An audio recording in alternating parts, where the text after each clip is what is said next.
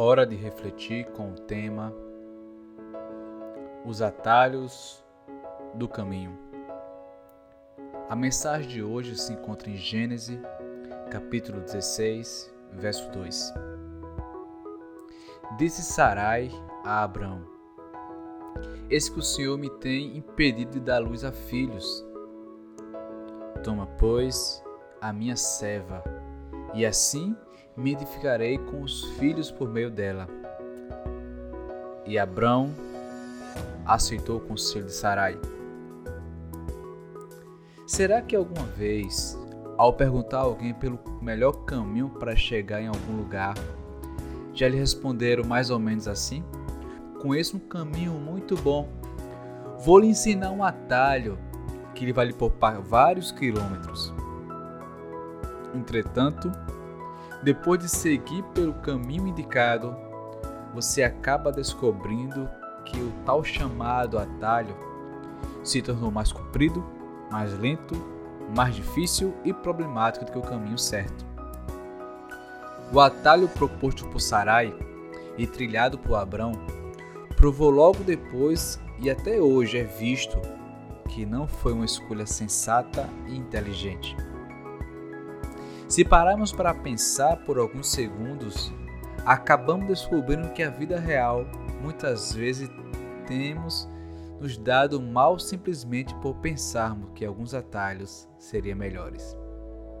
Com isso, acabamos atropelando e passando por cima das normas, princípios ou leis que, se seguidos, teríamos evitado muitas dores de cabeça, problemas para a nossa vida um jovem pode pensar o seguinte: por que ir para a escola anos e anos se posso de imediato conseguir um bom emprego? É verdade que muitos têm pensado e agido por esse atalho, mas pelo resto da vida tiveram que se contentar com trabalhos menos rendosos, arrependendo-se, mas, na maioria dos casos, já é tarde. Outros Há que, por estar namorando e ansioso por participar dos privilégios autorizados por Deus para o que se torne marido e mulher, acaba livremente entrando em atalhos do relacionamento sexual. As justificativas são sempre as mesmas. Nós nos amamos e temos bons propósitos para o futuro. E não foi possível esperar. Esses atalhos tem deixado para trás inúmeros corações partidos. São os compromissos defeituosos, os filhos sem pais, as mães solteiras e consequências maculadas. Os caminhos estabelecidos por Deus são caminhos seguros e bons. Só neles encontramos a felicidade plena. Não demos ouvido às insinuações do inimigo. Ele sempre propõe um atalho para tudo na nossa vida. Confiemos em Deus e sua vida estará nas orientações daquele que não erra.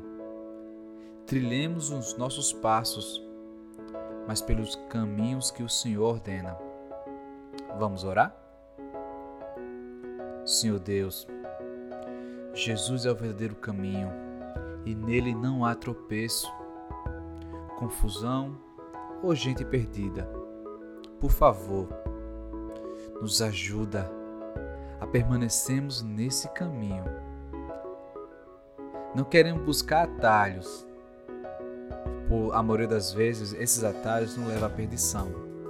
Então, toma conta de nossa vida, de nossas coisas e tudo que decidimos seja sempre o caminho que o Senhor escolheu para nós. Isso eu peço em nome de Jesus. Amém. Eu me chamo Henrique e estou orando por você. Deus te abençoe.